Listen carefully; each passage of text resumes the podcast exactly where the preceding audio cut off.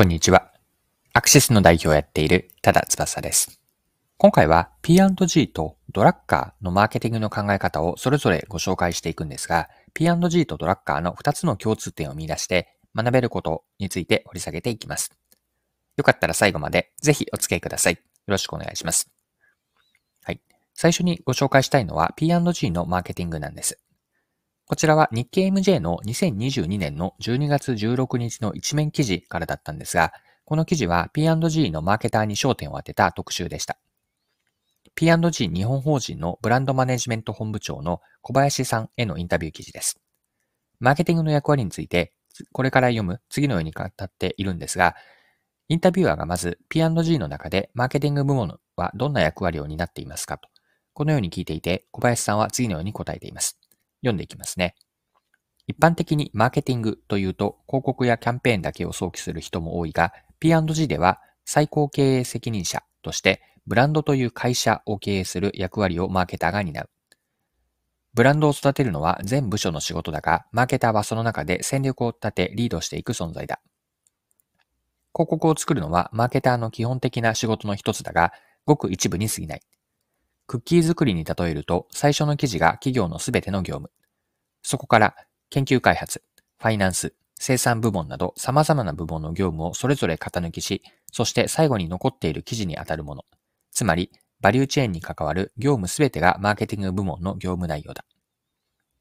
会議一つとっても、収集招集から進行、進捗確認に至るまでを指揮するリーダーシップが求められる。以上が日経の特集ですね。日経 MJ の2022年12月16日の記事からの引用でした。マーケティングとは広告やキャンペーンだと見られる、それらのことだと見られる傾向はあるんですが、これらは一部に過ぎないんです。事業のバリューチェーンに関わるあらゆる業務がマーケティング部門の業務内容であると。こんな考え方が P&G の特徴です。はい。で、この P&G の話とつながると思ったのが、ドラッカーが言っていた指摘なんですね。ドラッカーです。でドラッカーの現代の経営の、これは上下感あるんですが、現代の経営の上の方ですね。この本に書かれていたことにつながると思ったんです。でドラッカーのマーケティングの話に入る前に、前提となる企業の目的について押さえておきましょう。ドラッカーは現代の経営上の中で企業の目的を一言、顧客の創造であると。顧客の創造、これが企業の目的と言っているんです。現代の経営の上から該当箇所を読んでいきますね。企業とは何かを理解するには、企業の目的から考えなければならない。企業の目的はそれぞれの企業の外にある。事実、企業は社会の機関であり、その目的は社会にある。企業の目的として有効な定義は一つしかない。すなわち、顧客の創造である。市場や、市場は神や自然や経済によって創造されるのではなく、企業によって創造される。はい。以上が現代の経営上からの引用でした。で、ドラッカーは企業の目的をたった一言で顧客の創造と言い切っているんですよね。ちなみに元々の英語の原文では The purpose of business is to create a customer とこのように表現されているんです。ここでマーケティングの観点で注目したいのは顧客のことをカスタマーズと複数形ではなくて単数形で a カスタマーと単数形なんですね。これって注目すべきことなんです。まずは一人のお客さんから作っていくべきであると。顧客の創造とは一人一人のお客さんを獲得し積み重ねていくことで、まこれが企業の目的になるとドラッカーは捉えているんです。はい。で、ドラッカーは企業の目的をクリエイトアカスタマー、顧客の創造なんですが、クリエイトアカスタマー、こうした上で企業には2つの基本的な機能があるという指摘をしています。機能は2つあると。2つとは何かについて、また現代の経営の上から読んでいきますね。企業の目的が顧客の創造であることから、企業には2つの基本的な機能が存在する。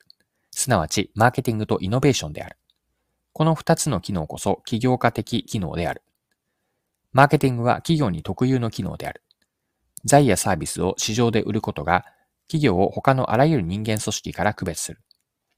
協会、軍、学校、国家のいずれもそのようなことはしない。財やサービスのマーケティングを通して自らの目的を達成する組織は全て企業である。逆に、マーケティングが欠落した組織やそれが偶発的に行われるだけの組織は企業ではないし、企業のようにマネジメントすることもできない。はい。以上が現代の経営の上からの引用でした。それではですね、ここまでを踏まえて、ドラッカーのマーケティングの捉え方も見てみましょう。企業の中でのマーケティングの位置づけについてなんですが、また該当箇所をピックアップして読んでいきますね。マーケティング活動の範囲についてです。読んでいきます。マーケティングは企業にとってあまりに基本的な活動である。そのため、強力な販売部門を持ち、そこにマーケティングを任せるだけでは不十分である。マーケティングは販売よりはるかに大きな活動である。それは専門化されるべき活動ではなく、全事業に関わる活動である。まさにマーケティングは事業の最終成果、すなわち顧客の観点から見た全事業である。したがって、マーケティングに関する関心と責任は、企業の全領域に浸透させることが不可欠である。はい。以上が現代の経営の上からの引用でした。ドラッカーがこの本で書いているのは、マーケティングは専門化された機能にとどまらず、全社的に関わる活動だということなんです。でこれって前半で見てきた P&G の話ともつながるんですよね。広告であったり、キャンペーンの対応はマーケティングの一部でしかなくて、バリューチェーンに関わることのすべてがマーケティング部門の業務内容であると。これが P&G の捉え方でした。ドラッカーの言っていることも踏まえると、マーケティング活動をするのは、マーケティング部だけではなくて、マーケティング部以外の企業内のあらゆる人がマーケティング活動をやるべきと、まあ、こんな風に言えるのかなと。はい。それではですね、ここまでの P&G とドラッカーのマーケティングの話の共通点を見出して、まあ、さらに学べることについて掘り下げていきましょう。で、今回のここまでの話というのは、マーケティングとは何かに示唆があるんです。どんな示唆なのか、結論から先に言っておくと、マーケティングとはお客さんから選ばれるよう作る活動全般であると。こんな風に言えると思うんですね。で、今、活動全般という表現をしたんですが、P&G やドラッカーの話の文脈にも沿っていると思うんです。マーケティングは社内の一部門だけがやるものではなくて、まあ、全社的に会社全体で取り組む活動であるべきなんです。たとえマーケティング部門ではないにしても、また直接的にお客さんと接する機会がない部署においても、各業務はお客さんのためになっているか、お客さんに選ばれるためにつながっているのかが大事なんです。で、ドラッカーの言う企業の目的というのは顧客の創造でしたよね。クリエイトはカスタマーという表現でした。アカスタマーという一人のお客さんを獲得するには、自分たちがお客さんから選ばれることが必要です。まあ、それもたまたまの偶然で選ばれるのではなくて、意図的に選ばれる状況を目指して、まあ、そうなる仕組みを作る、これが求められるんです。まあ、自分がやっている仕事、自分たちがやっている仕事というのは、最終的にお客さんに選ばれることにつながっているんだろうか。マーケターの人、ドラッカーの考え方を入れれば、すべてのビジネスパーソンという表現ができるんですが、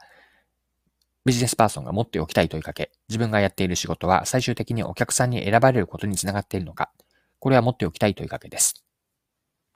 はい。そろそろクロージングです。今回は P&G とドラッカーの話を取り上げて、マーケティングに学べること、深めてきました。最後に学びのポイントをまとめておきましょう。マーケティングとは何か、マーケティングの役割であったり、位置づけについて見てきたんですが、結論言っておくと、マーケティングとは、お客さんから選ばれる理由を作る活動全般です。選ばれるというのを意図的にやっていくと、まあ、たまたま偶然ではなくて意図的に選ばれる仕組みを作っていくことが重要です。たとえマーケ部門とか直接的な顧客接点がない部署にいたとしても、やっている仕事、まあ、自分がやっている、自分たちがやっている仕事は、お客さんに選ばれることにつながっているのか、これを意識してみるといいのかなと思います。はい。今回も貴重なお時間を使って最後までお付き合いいただきありがとうございました。それでは今日も素敵な一日にしていきましょう。